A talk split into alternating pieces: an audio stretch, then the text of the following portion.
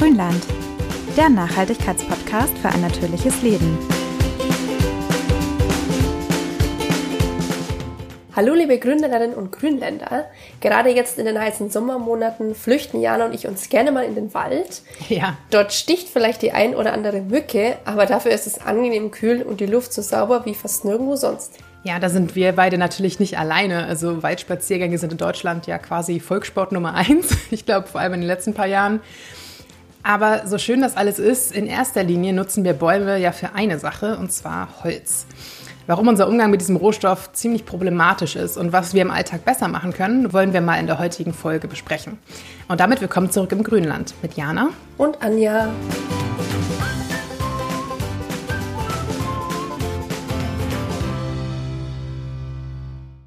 Man muss den Wald in Deutschland zwar nicht gerade mit der Lupe suchen, aber an jeder Ecke findet man ihn auch nicht. Da wundert es mich fast, dass laut Bundeswaldinventurbericht von 2018 noch fast ein Drittel von Deutschland mit Wald bedeckt ist. Also mehr oder weniger Wald, mehr Forst als Wald. Darüber haben wir in der früheren Folge ja schon mal gesprochen. Da haben wir aber auch schon mal erklärt, warum der Wald so wichtig für uns alle ist. Aber hier nochmal kurz die Zusammenfassung. Ja, Holz ist natürlich zum einen ein wunderbarer CO2-Speicher. Die Bäume liefern uns Sauerstoff, im Wald ist es wunderbar kühl, denn Bäume haben eine natürliche eingebaute Kühlung. Wir haben also immer kühle, saubere Luft, wie wir es jetzt im Sommer absolut gebrauchen können. Ja. Sauberes Wasser durch die Wurzeln, die eine wunderbare Filteranlage sind. Erosionsschutz, weil die Oberflächen bedeckt sind mit den Wurzeln der Bäume. Und Wälder sind Lebensraum für unzählige Arten. Ja, das klingt erstmal alles wunderbar, aber all diese Eigenschaften besitzt natürlich nur ein gesunder Wald, der so weit wie möglich erhalten wird. Um mal unsere liebe Julia Klöckner, die ja zum Glück nicht mehr Ministerin ist, aus dem Bundeswaldinventurbericht zu zitieren. Der gute Zustand des Waldes ist das Ergebnis einer guten und nachhaltigen Bewirtschaftung durch unsere Waldeigentümer und Förster und einer Waldpolitik, die auf Balance und Nachhaltigkeit setzt. Klingt total schön und wäre auch schön, wenn es so wäre. Aber leider sind unsere Wälder keineswegs alle in einem guten Zustand. In erster Linie wegen unseres quasi unstillbaren Hungers nach Holz. Ja, viele Menschen, inklusive uns beiden, müssen wir zugeben, umgeben sich ja sehr gerne mit Holz. Es bringt nicht nur Wärme und ein Stück Natur ins Haus. Holz hat ja auch als Baustoff viele Vorteile. Mhm. Hat gute Wärmedämmeigenschaften, kann hohe Lasten tragen, verbessert das Raumklima und vieles mehr. Und dann verarbeiten wir Holz natürlich auch noch zu Papier und Pappe oder verheizen es einfach direkt als Scheite, Hackschnitzel oder Pellets. Holz wird in allen diesen Bereichen als nachhaltiger, weil nachwachsender Rohstoff gefeiert. Leider gehen wir, wie mit den meisten Rohstoffen, auch mit diesem, aber viel zu verschwenderisch um. Darüber, was bei unserer Holznutzung alles falsch läuft, hat sich Jana mal mit jemandem unterhalten, der sich mit seinem Engagement für Bäume und Wälder einen Namen gemacht hat. Peter Wohleben.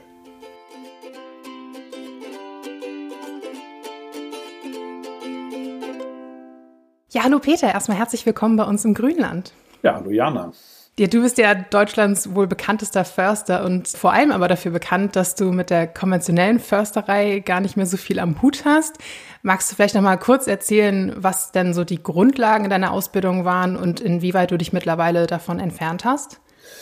Die Grundlagen der Ausbildung, da kann man ganz weit zurückgehen, nämlich 300 mhm. Jahre. Also darauf beruft sich die Forstwirtschaft ja immer noch auf diese Erfindung der Nachhaltigkeit, die im Übrigen die Forstwirtschaft gar nicht erfunden hat, sondern der Bergbau. Aber gut, das okay. ist ein Thema. Ja, das ist so wie mit dem Schweizer Kräuterbonbon. Wer hat's erfunden? Nein, das war ah, lustig. Ja, das hört man ja wirklich immer, dass es aus der Forstwirtschaft kommt. Ja. Ist doch cool, oder? Wenn man sich sowas aneignet und sagt, nee, ich habe das erfunden. Und derjenige, der es erfunden hat, das ist ein Berghauptmann, Hans Karl von Karlowitz, der kann sich ja nicht mehr beschweren. Der ist ja schon tot. Das okay. wie gesagt, 300 Jahre her der hat, was hat er gemacht?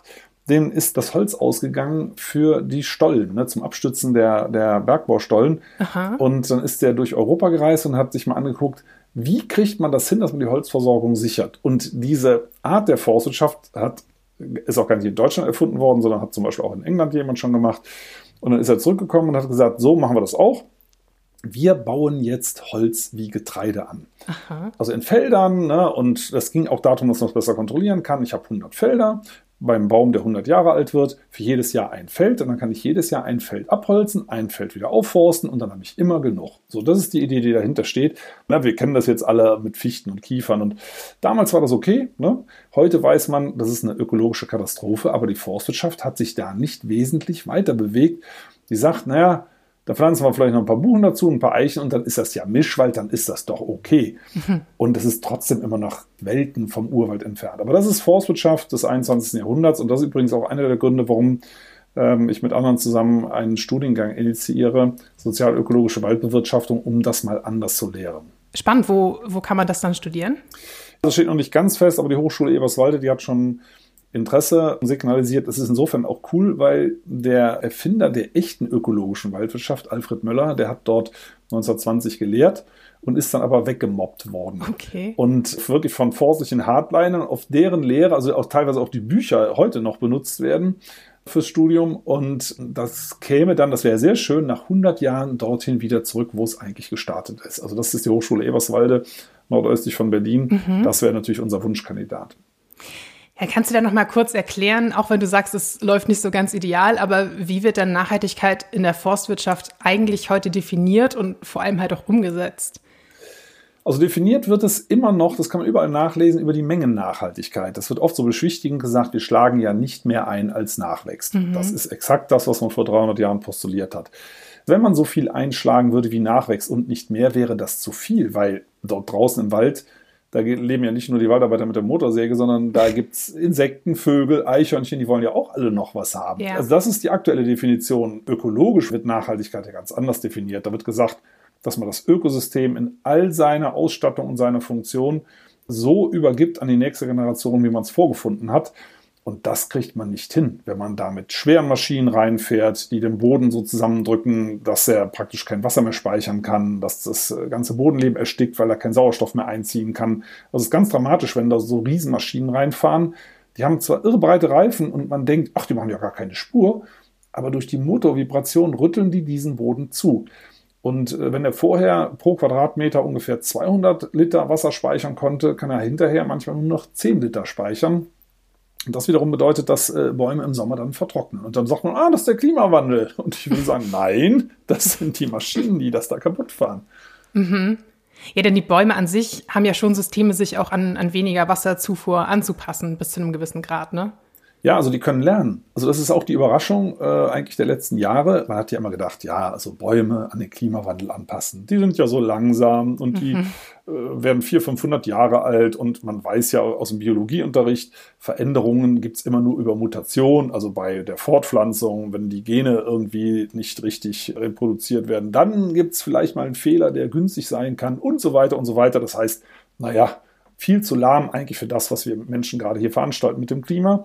Und jetzt hat man herausgefunden, nee, nee, Bäume können von einem Tag auf den anderen lernen. Okay. Genauso wie wir. Und zwar über epigenetische Effekte, das sind so Lesezeichen an den Genen.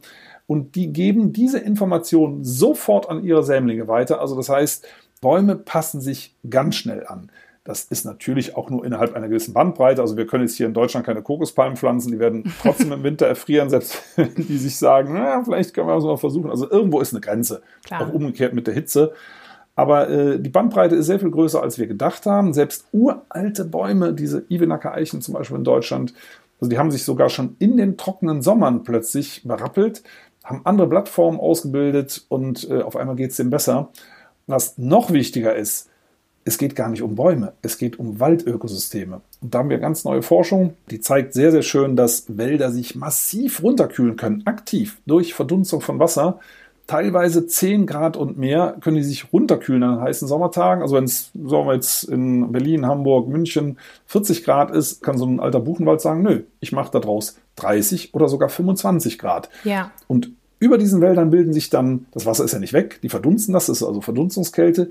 Dadurch bilden sich dann über diesen Wäldern wieder Regenwolken und lassen es wieder reinregnen. Also die können es sogar feuchter machen, also kühler und feuchter. Und das ist eigentlich der Schlüssel, wie Wälder bei uns den Klimawandel überleben können.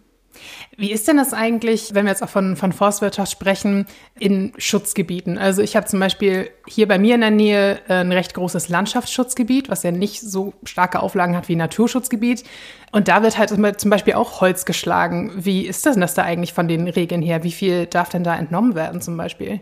Ja, also äh, so viel wie man will. Also wie, wie, wie die Gesetze okay. auch sonst in allen anderen Wäldern hergeben. Landschaftsschutzgebiet schützt ja eigentlich nur das Landschaftsbild. Ne? Dass man sagt, also oben auf dem Berg soll jetzt vielleicht kein Hochhaus stehen, das sieht optisch nicht schön aus. So, also jetzt ja. mal ganz grob gesagt. Also die, die allermeisten Schutzgebietskategorien in Deutschland taugen nicht viel. Selbst in Naturschutzgebieten darf Forstwirtschaft praktiziert werden, darf man mit großen Maschinen reinfahren. Selbst in Nationalparks werden riesige Kahlschläge gemacht. Vor diesen Borkenkäfergeschichten waren die größten Kahl mit Abstand die größten Kahlschläge in Nationalparks in Deutschland. Also das ist, äh, die, die bringen nicht viel, äh, beziehungsweise wir lassen viel zu viel Hintertürchen übrig und das größte Hintertürchen heißt ordnungsgemäße Forstwirtschaft. Die gilt immer als naturschutzkonform. Und die große Frage ist, was ist das? Ordnungsgemäße Forstwirtschaft, weißt du das?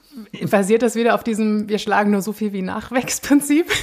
nee, nee, interessanterweise basiert das auf gar nichts. Okay, gut. ne, das hört sich gut an. Wir machen das alles ordnungsgemäß. Okay, was heißt das? Äh, keine Ahnung. Und das fordern die Naturschutzverbände schon seit vielen Jahren, das endlich mal zu definieren, ne, damit man sagen kann, ja, also wenn das zum Beispiel in Naturschutzgebieten erlaubt ist, was ist das eigentlich? Und da weigert sich die Forstbranche halt massiv, ja, klar. Äh, sowas zuzulassen. Ja, da ist wahrscheinlich dann auch wie in vielen Bereichen eine starke Lobby am Werk, oder? Die Lobby, das muss man auch auseinanderdröseln, die ist halt massiv. Und zwar ist das eine Besonderheit, die gibt es so sonst nicht in Deutschland. Wir haben ja überall Aufsichtsbehörden, Polizei, Wasserwirtschaftsämter, was auch immer. Und wir haben auch Forstämter. So, die passen auf, dass im Wald nicht so viel Holz eingeschlagen wird, dass der Boden nicht kaputt gefahren wird und so weiter. Aber diese Forstämter sind gleichzeitig die größten mit Abstand, die größten Holzverkäufer in Deutschland. Mhm. Und die sind auch die größten Dienstleistungsgeber. Also wenn du, sagen wir mal, hast irgendwo einen Wald gekauft und sagst, ich brauche Hilfe, dann steht da kurze Zeit später eine freundliche Försterin, freundlicher Förster aus dem nächsten Forstamt und bietet dir das an. Also du triffst überall sowohl wirtschaftlich als auch aufsichtsmäßig auf die Forstämter und die kommen aus dieser Nummer nicht raus. Das heißt, sie kontrollieren sich selber. Und deswegen passiert da draußen in der Fläche nichts. Und aus diesen Kreisen stammen auch die Forstwissenschaftler, die dann wiederum die Bundesregierung beraten, die Gesetze doch nicht so hart zu machen. Ne? Und das wäre doch alles in Ordnung. Und mhm. das liegt nur am Klimawandel, dass die Wälder so schlecht aussehen. Da können sie gar nichts dafür und so weiter. Und ich sage, hey, also ich habe überhaupt nichts gegen Kontrollbehörden, im Gegenteil, aber man muss das trennen. Also die Kontrollbehörde kann doch nicht der größte Marktteilnehmer sein. Ne? Ja, Wer kontrolliert denn das da? Also ist total irre.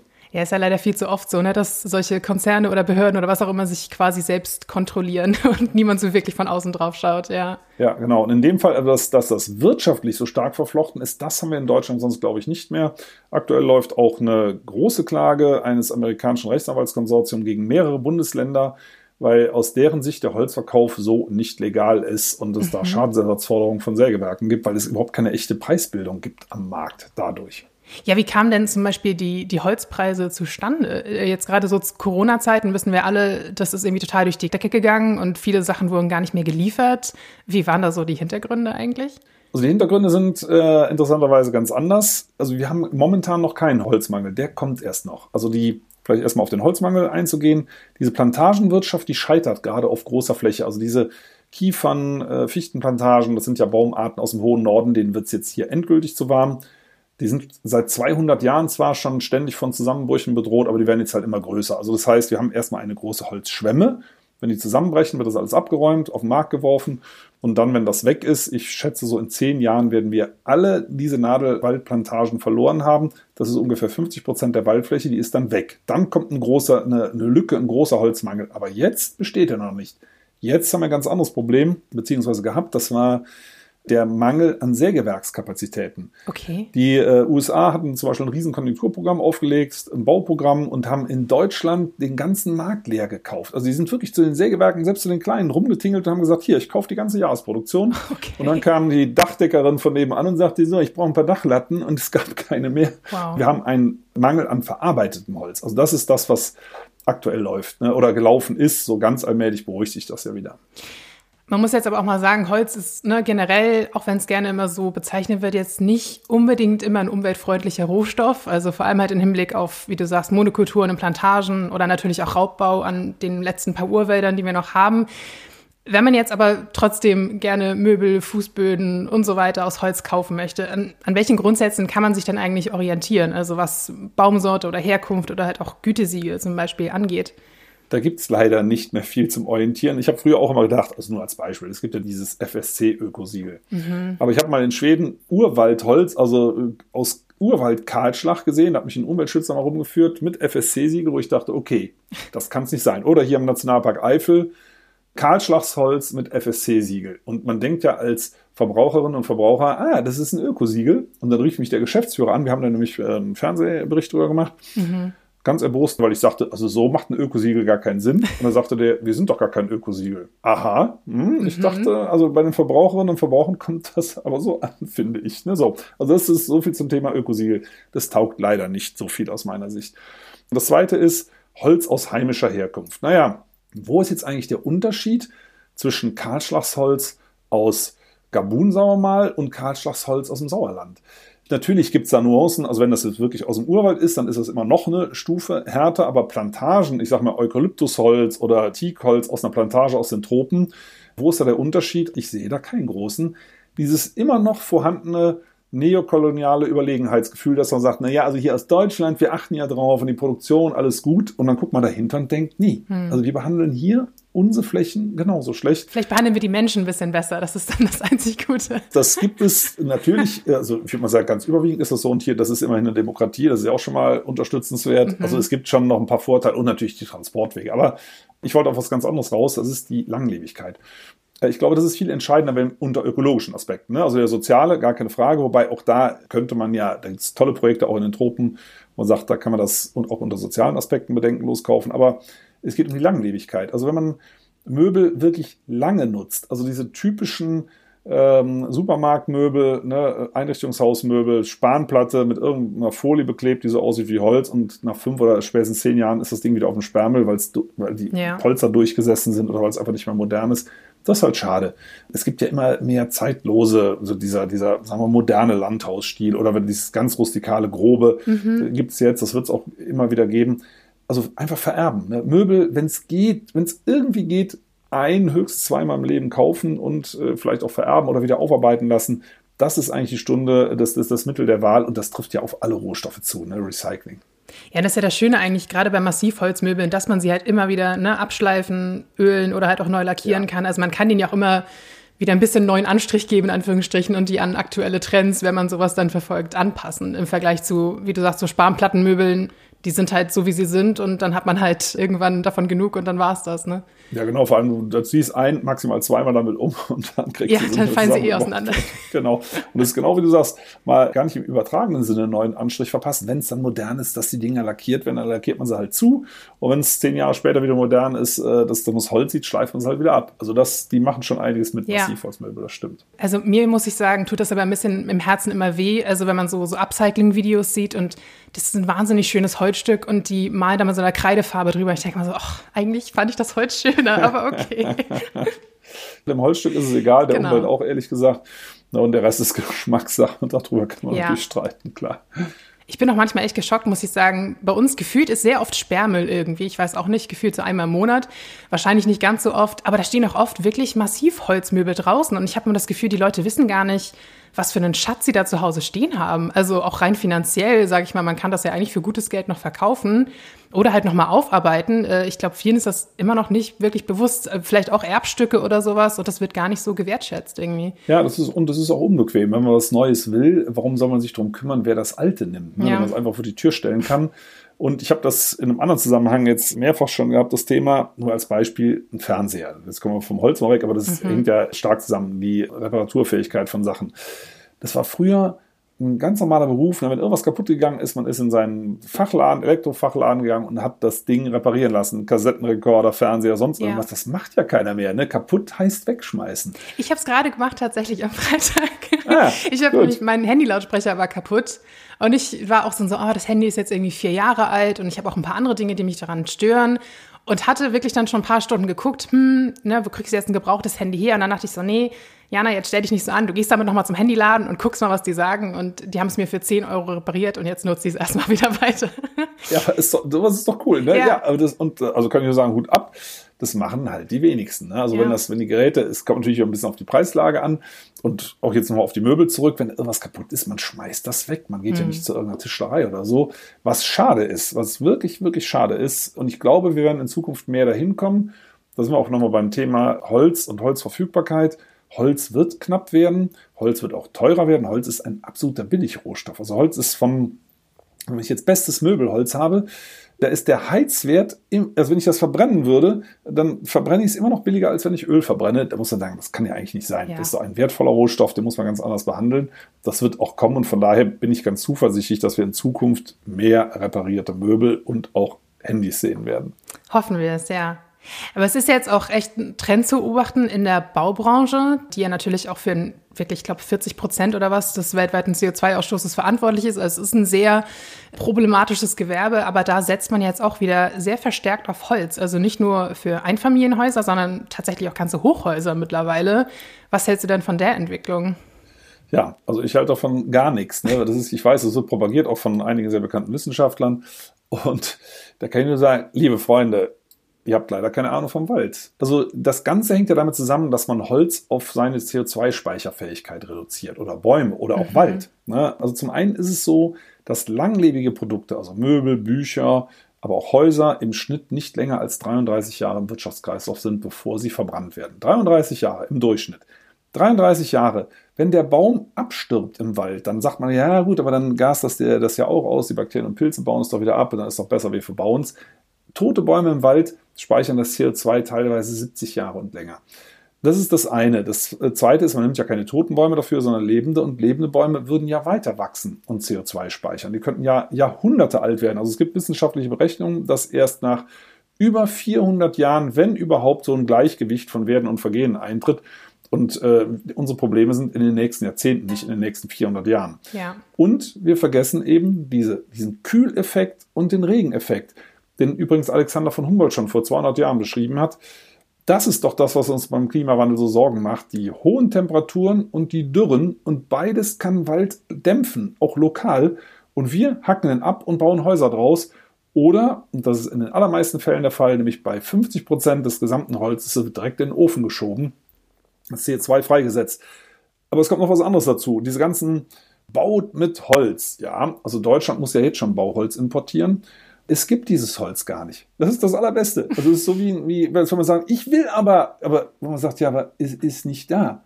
Und diese Fichtenplantagen sterben gerade alle ab. Also, äh, wo man sagt, oh, wir kurbeln jetzt eine riesen Holzbauinitiative an, die Bundesregierung macht das ja. Man sagt, ja, prima, wenn das dann alles auf dem Weg ist und die Leute fangen alle mal an mit Holz bauen, kriegen sie es nicht. Und der Druck, der Nutzungsdruck auf die Wälder wird noch mehr steigen, die werden noch stärker ausgebeutet. Und das heißt, die Landschaft wird noch heißer und trockener. Das ist das, was äh, passiert, wenn man so stark auf Holz setzt. Und die Alternative, wir kommen wieder auf dein Handy zurück oder auf die Möbel, wir müssen mehr Altbauten sanieren und ja, auch wenn es sich nicht gut anhört, aber äh, 50 Quadratmeter pro Person Wohnfläche werden wir uns zukünftig nicht mehr leisten können. Oder zumindest halt Rohstoffe auch wieder recyceln, ne? also so Richtung recyceltes Beton und so weiter, dass ja. man zumindest nicht immer, also ich meine, gerade auch Sand ist ja ein unfassbar wertvoller Rohstoff mittlerweile geworden, der ja auch aus, aus den Meeren abgepumpt wird und so weiter. Also in der Hinsicht halt eher gucken, wie kann man die Materialien, die man schon hat, entweder weiter nutzen oder halt nachhaltiger gestalten. Ne? Also Beton, ich meine auch Stahl gibt's mittlerweile ja auch viele Versuche oder teilweise auch schon erfolgreiche Versuche, den nachhaltiger zu machen mit, mit Wasserstoff und so weiter. Also dass, äh, dass man da halt auch nicht mehr diese Extrememissionen hat, die man heute hat. Ja, und äh, beim Recyceln, da tauchen ja die interessantesten Sachen auf. Wir haben überlegt gerade für die Waldakademie auch ein neues Gebäude. Ja, auch wir bauen. Aber die, eben mit der Recyclingfähigkeit, dass offenbar, wir haben uns da mit Studierenden unterhalten, die uns sagten, also aktuell Stand der Dinge ist, dass Aluminiumfenster auch gar nicht so schlecht sind, wo man denkt, äh, also das ist, Aluminium, das ist schlimmster Rohstoff. Ja. ja. genau. Aber die haben gesagt, das lässt sich super recyceln. Ja. ja das beim ersten Mal, ähm, ja, da ist der Energieaufwand relativ hoch, aber beim Recyceln nicht mehr so, lässt sich super gut recyceln im Gegensatz eben zu den aktuellen Kunststofffenstern und auch im Gegensatz zu Holzfenstern, ne, die dann in der Regel ist das Altholz, das wird zerschreddert mhm. und die halten auch nicht so lange. Also, wo wir jetzt tatsächlich ernsthaft überlegen, uns Alufenster einbauen zu lassen. Mhm. Ja, ich glaube, bei ich müsste jetzt, äh, also nage mich nicht drauf fest, aber ich glaube, bei Aluminium verbraucht man zum Beispiel 95 Prozent weniger Energie beim Recyceln. Ja. Also das ist schon, macht schon einen riesen Unterschied. Also neues äh, Aluminium, großes Problem, aber klar, wenn man wirklich mehr in dieses Recycling reinkommt und in wirkliche Wertstoffkreisläufe, das wäre eigentlich der, der Traum, dass man das, was wir halt einfach haben, weiter nutzen kann. Ja, und da denkt keiner dran. Ne? Also es, man muss eigentlich bei allem, was man einkauft, denken, das ist der zukünftige Müll. Mhm. Ob das ein Handy ist, ein Computer, ob das Fenster sind, ob das Klamotten sind, eigentlich muss man jedes Mal dran denken, da müsste eigentlich ein Schild dran hängen.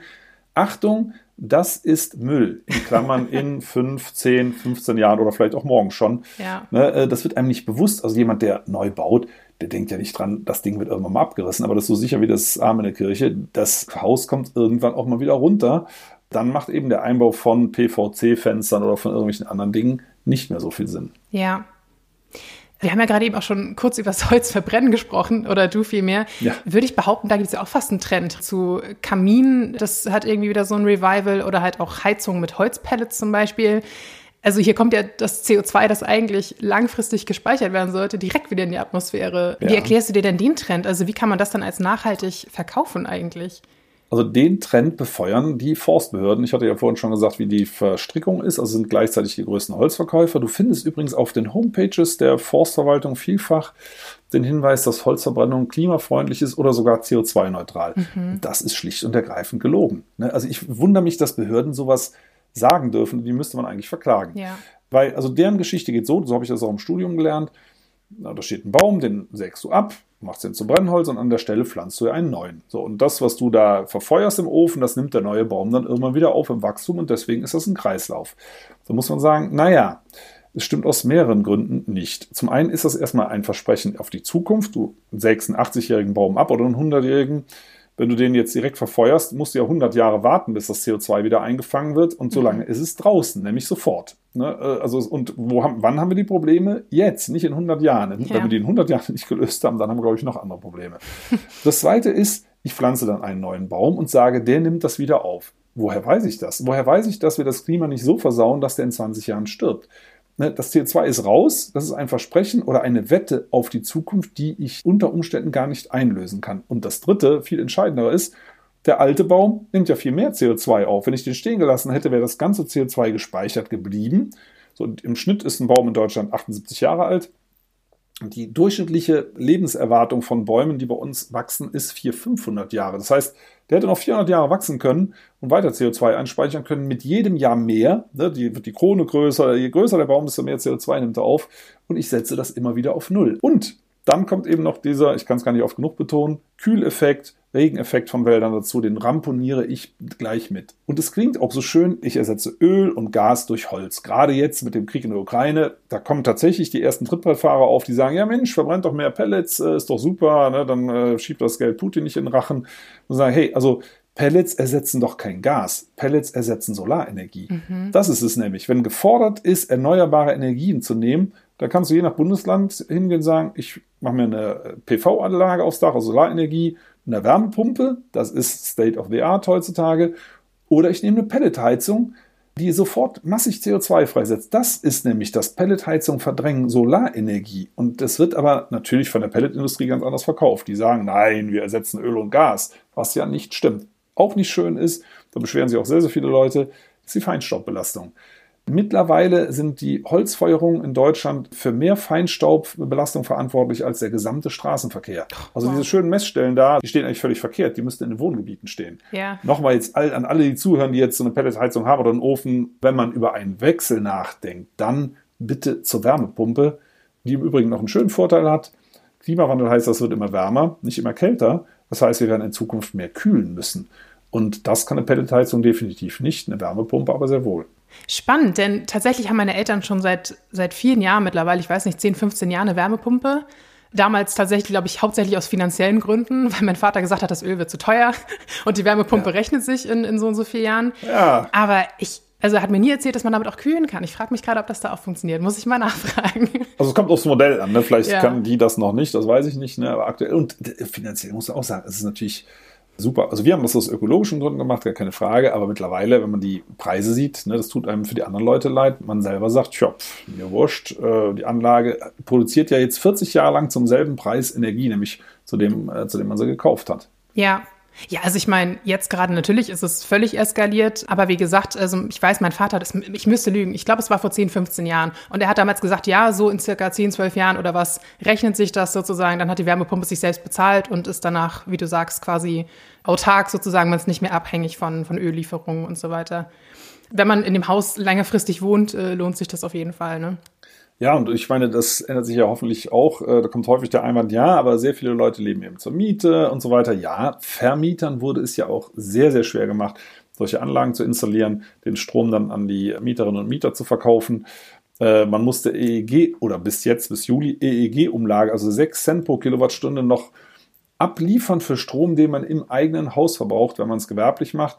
Also das hat das den Leuten allen sehr, sehr schwer gemacht. Ich hoffe, dass diese ganze Bremsfunktion jetzt mal endlich gelöst wird. Da gibt es ja schon die ersten Bekundungen dazu von der neuen Bundesregierung. Und dass das mit Vollgas jetzt ausgebaut wird.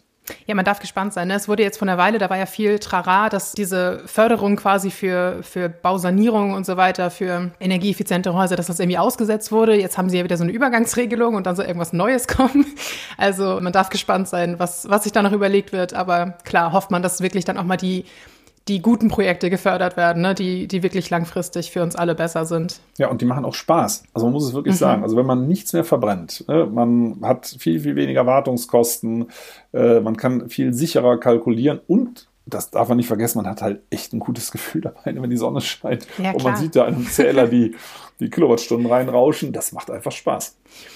Okay, also ganz abschließend nochmal nach all diesen Infos, was wünschst du dir denn für unseren zukünftigen Umgang mit Holz und vor allem mit unseren Wäldern? Also ich wünsche mir mehr Respekt. Ich animiere immer äh, die Leute rauszugehen in den Wald, eine Beziehung zum Wald aufzubauen und da versteht man intuitiv, was passiert da eigentlich gerade.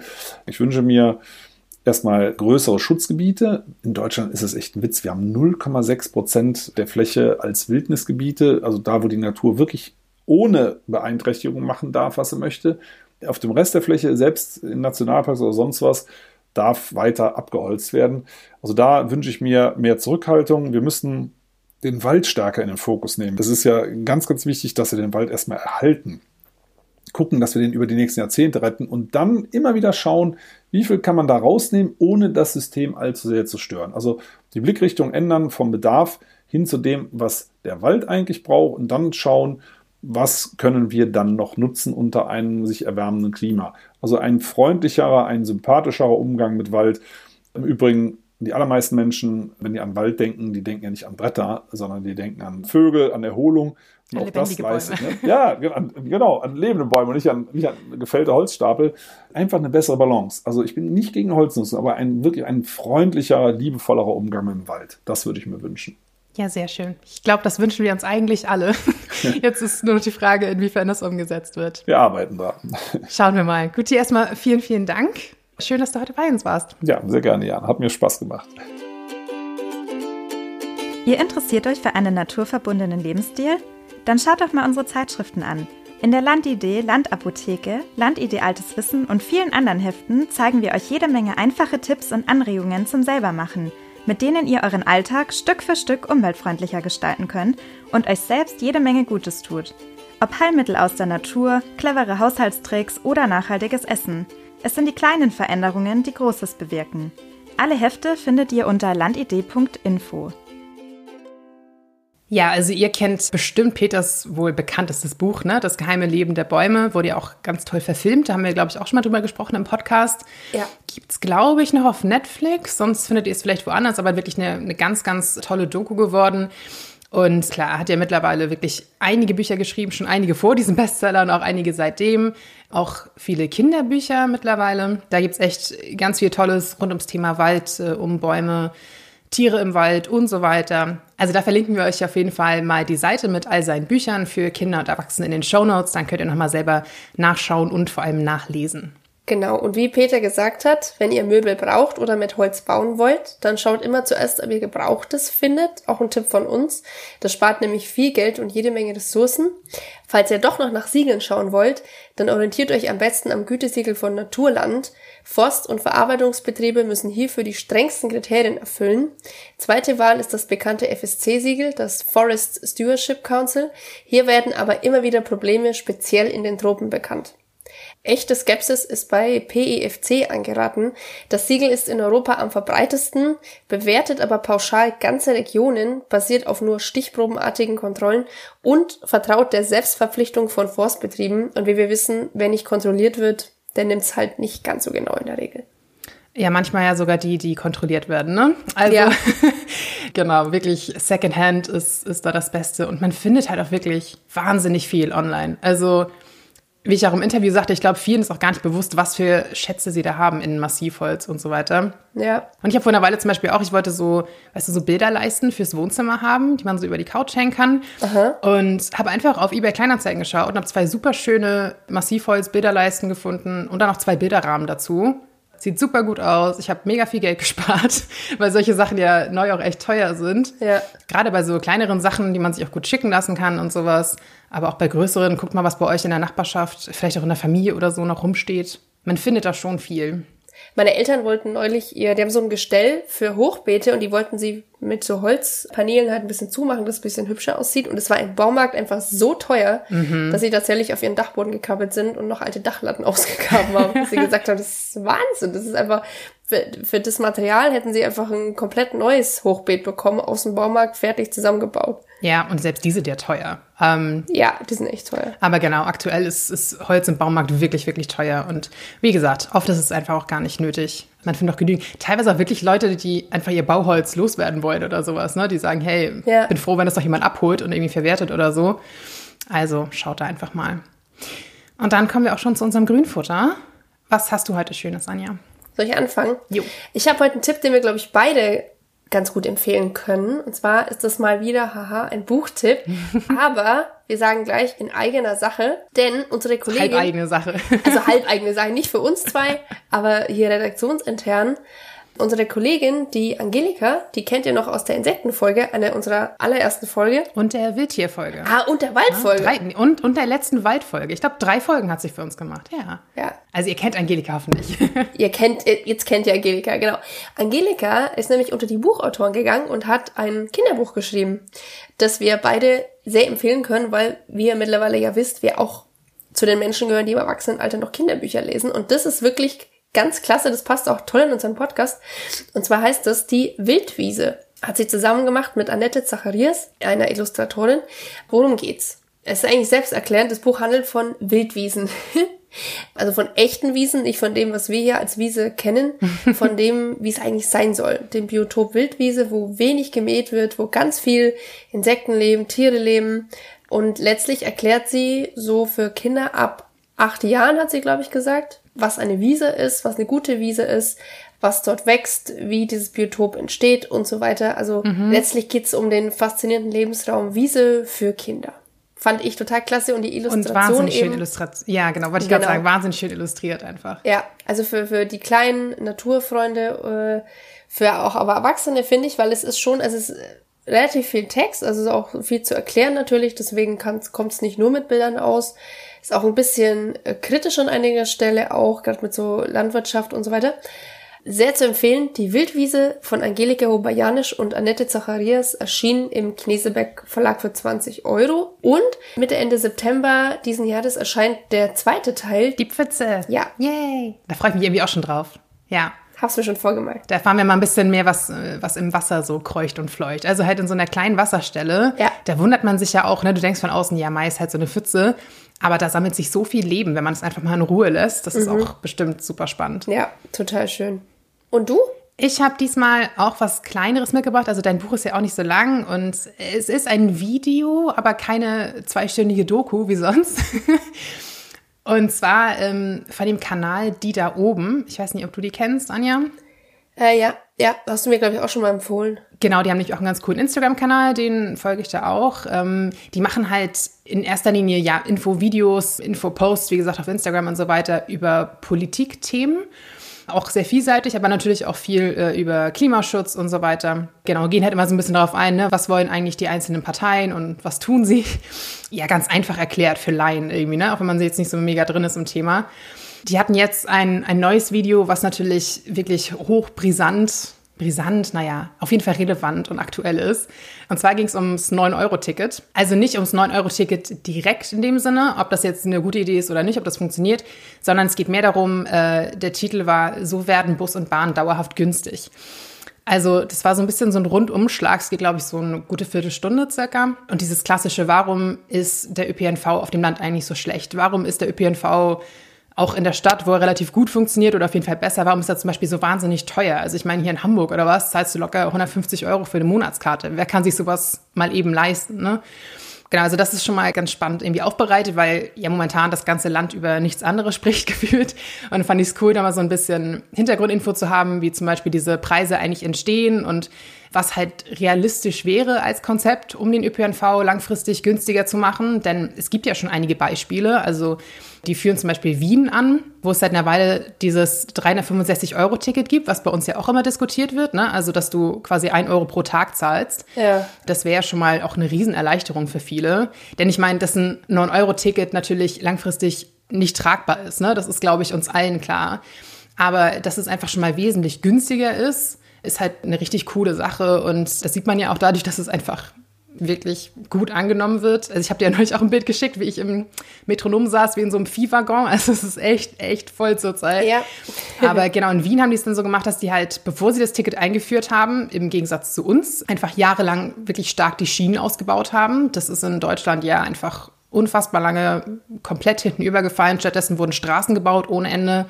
Genau, da wurde es auch finanziert zu großen Teilen durch, durch Parkgebühren zum Beispiel. Also die haben einfach gesagt, wir wollen die Stadt äh, Wien für Autos so unattraktiv wie möglich machen. Deswegen haben sie einfach Parkplätze eingedampft sozusagen, die werden jetzt anders genutzt und Parken ist deutlich teurer geworden. Die sehen halt, dass dieses Ticket wahnsinnig gut angenommen wird und sich halt unter anderem diese Parkgebühren zum Beispiel finanziert. Es ist alles viel höher getaktet und so weiter. Es ist natürlich viel, was da zusammenkommt und auch viel, was man jetzt nicht von 0 auf 100 machen kann. Ne? Also das ist auch eine, eine Sache, die uns noch Jahre beschäftigen wird. Aber wir haben es jetzt auch schon öfter besprochen. ÖPNV ist halt die Zukunft tatsächlich. Nicht E-Autos, in einem gewissen Maße ja, aber nicht im Sinne von, wir ersetzen jeden Verbrenner durch ein E-Auto, sondern es geht ja darum, wirklich viele Leute möglichst effizient zu bewegen und möglichst klimaschonend. Da sind fünf Millionen E-Autos halt einfach nicht, nicht die richtige Lösung. Also das fand ich ganz cool. Die haben auch noch ein anderes Video, bisschen länger, da geht's um die Bahn tatsächlich. Fand ich auch nochmal ganz spannend. Ich meine, sich über die Bahn zu beschweren, ist ja nach Waldspaziergängen quasi Volkssport Nummer zwei in, in Deutschland. ich glaube, es ist sogar Volkssport Nummer eins vor dem Waldwandern noch. Oder so, ja. Also auf jeden Fall Leitkultur. Es wird es auch schwerfallen, glaube ich, das irgendwann mal abzulegen, aber ich hoffe natürlich, dass wir es irgendwann mal ablegen, weil die Bahn einfach irgendwann fantastisch funktionieren wird. Das wäre ein Traum. Da gibt's auch noch mal ein ganzes Video auf, dem, auf demselben Kanal, was halt bei der Bahn viel schiefgelaufen ist, ne? durch die ganze Privatisierung, durch dieses zu Tode sparen und so weiter ja, was da halt Lösungen wären für die Zukunft. Also finde ich echt ganz gut. Wie gesagt, also ich meine, momentan diskutiert man ja irgendwie ständig über das ganze Thema und ich finde es gut, da irgendwie so ein bisschen Hintergrundinfos zu haben und sich mal eine, eine vernünftige Meinung bilden zu können, anstatt nur zu sagen, ja, 9-Euro-Ticket, jetzt fahre ich aus Prinzip keine Bahn, weil das so voll ist oder sowas. Das finde ich irgendwie immer alles sehr unreflektiert. Wobei das ja auch eine Idee wäre, wenn man sich das Ticket dann wenigstens kauft ich habe mir das Ticket auch gekauft und bin bisher nicht viel damit gefahren, aber ich finde, es ist einfach wichtig, dass, dass die Nachfrage da ist. Ich meine, wenn man da nicht damit fährt, okay, aber man sollte es sich kaufen, finde ich. Ja, also für den Preis, und es lohnt sich bei mir wahnsinnig schnell. Also, was ich jetzt fürs 9-Euro-Ticket gefahren bin, sage ich mal, da hätte ich sonst bestimmt insgesamt jetzt locker schon das Zehnfache ausgegeben. 90 Euro, denkst du? Bei mir, bei mir hat sich, locker, bei mir hat sich schon. Locker. Bei mir kostet es schon fast 9 Euro, zum Beispiel nur nach Hamburg zu fahren. Und das habe ich in der Zeit jetzt öfter gemacht, wenn ich dann noch weiterfahre nach Flensburg oder sowas. So eine Strecke kostet dann mich locker mal 30, 35 Euro. Ja, ich wollte gerade sagen. Das sind echt krasse Kosten. Das ist halt auch hier wirklich ein Problem. Ich kann es auch total nachvollziehen, dass Leute sagen, die Bahn ist mir zu teuer. Ich finde sie auch zu teuer. Aber wie gesagt, wenn, ich finde, was halt auch ein Riesenpunkt ist, und das sagen ja auch viele beim 9-Euro-Ticket, ist gar nicht mal unbedingt der Preis. Das ist natürlich ein super cooler Bonus, sondern einfach, dass es das Ganze so wahnsinnig einfach macht, weißt du, dass ich ja. irgendwie in den nächsten Zug steigen kann und mir keine Sorgen machen muss, wer jetzt hier gerade die Bahn betreibt oder ob ich eine Zugbindung habe oder weißt du, ob ich mir jetzt quasi vor Ort für den Verkehrsbund ja. wieder ein anderes Ticket holen muss, irgendwie. Also gerade wenn man in andere Städte fährt oder eine längere Strecke hat oder so, ist das ja oft so kompliziert irgendwie, sich da durchzuwursteln und ein gültiges Ticket zu haben, auch wenn man eigentlich gute Absichten hat. Und ich finde, das ist halt einfach ein Riesenpunkt. Und ich hoffe, dass das zumindest mal kommt, dass du sagst, hey, wir vereinfachen diesen ganzen Prozess mal und äh, schaffen da irgendwie einheitliche Maßnahmen, Portale, wo man Ticket kaufen kann und so weiter. Ja, das finde ich auch diese Sorglosigkeit. Ich, ich fand es schon, als ich in Hamburg war vor ein paar, paar Wochen, fand ich schon easy, dass wenn du das Zugticket buchst, hast du ja dieses, dieses City-Ticket, mhm. ne? dass du dich quasi nicht mehr kümmern musst um US-Bahn vor Ort. Schon das finde ich immer eine unheimliche Erleichterung, wobei du dann natürlich erstmal das teure ICE-Ticket buchen musst. Das stimmt. Fand ich auf jeden Fall auch schon mal eine deutliche Erleichterung, dass ich nicht in einer riesigen Großstadt, in der ich eigentlich noch nie vorher war, außer jetzt für Urlaub, dann nicht auch noch schwarz fahre aus Versehen, weil ich einfach nicht weiß, welches Ticket ich brauche. Ja, das stimmt. Ich finde, es hat halt echt was so von Semesterticket, nur halt in noch cooler, also mit noch mehr, noch mehr Möglichkeiten. Ja. Aber dass du halt einfach in die Bahn steigen kannst jederzeit und halt nicht denkst, oh, jetzt muss ich es doch vorher kaufen und ich muss es auch ein paar Minuten vorher kaufen, damit es dann gültig ist, wenn ich in die Bahn steige und so. Das ist mittlerweile auch bei den digitalen Tickets, dass er dann irgendwie zwei Minuten oder sowas braucht, bis das Ticket aktiv ist quasi. Ja. All solche Sachen spart man sich damit. Also sagt uns gerne, was, was eure Meinung zum 9-Euro-Ticket ist. Ich finde, das ist auf jeden Fall eine wichtige Diskussion. Ich finde einfach generell, egal was man jetzt davon hält oder nicht, aber es hat auf jeden Fall nochmal eine riesige Diskussion auch im Bundestag ausgelöst, generell zum Thema ÖPNV. Und das ist einfach wahnsinnig wichtig. Ja, unbedingt. Wer diese 9 Euro berechnet hat, ich glaube 25 Euro oder 20 Euro hätten die Leute wahrscheinlich auch bezahlt. Es, es wirkt sehr random, es, ja, weiß ich auch nicht. Es ist völlig random. Es ist so, das ist wie diese, dieses 9,99 Euro. Warum nicht 10 Euro. Also das ist dieses, glaube ich, im Kopf, 9 Euro ist günstig, 19 Euro ist schon wieder so, hm. Ja, ich, ich also weiß es ist nicht. natürlich viel zu billig. Aber wenn wir uns irgendwo einpendeln könnten zwischen absoluten Dumpingpreisen und dem, was man aktuell zahlen muss, außerhalb des 9-Euro-Tickets, irgendwo in der Mitte wäre natürlich nice, ne? Ja, ich sag mal so 30 Euro oder sowas wären auf jeden Fall locker drin, denke ich, für die meisten Leute. Dass Ja. du wirklich sagst, 1 Euro am Tag, das lohnt sich dann halt auch echt relativ schnell. Also gerade wenn man es jeden Tag nutzt zur Arbeit oder was, aber auch sonst. Also wie gesagt, ein paar längere Fahrten, das läppert sich dann schon. Auf jeden Fall. Ja, also viel zu tun, wir merken es. Genau, aber ich finde es dann cool, wenn es mal so ein bisschen einfach erklärt wird in dem Video mit ganz guten Grafiken und so weiter. Also kann ich empfehlen. Ja. Und äh, jetzt haben wir auch lang genug erzählt, denke ich, für diese Folge. Genau, wenn ihr noch irgendwelche Tipps für uns habt oder ein bisschen Feedback, dann schreibt uns gerne auf Instagram oder per Mail. Ratet unseren Podcast gerne. Ne? Wir freuen uns immer über gute Bewertungen oder mal einen Kommentar. Ansonsten hören wir uns in zwei Wochen wieder. Bis dahin. Ciao.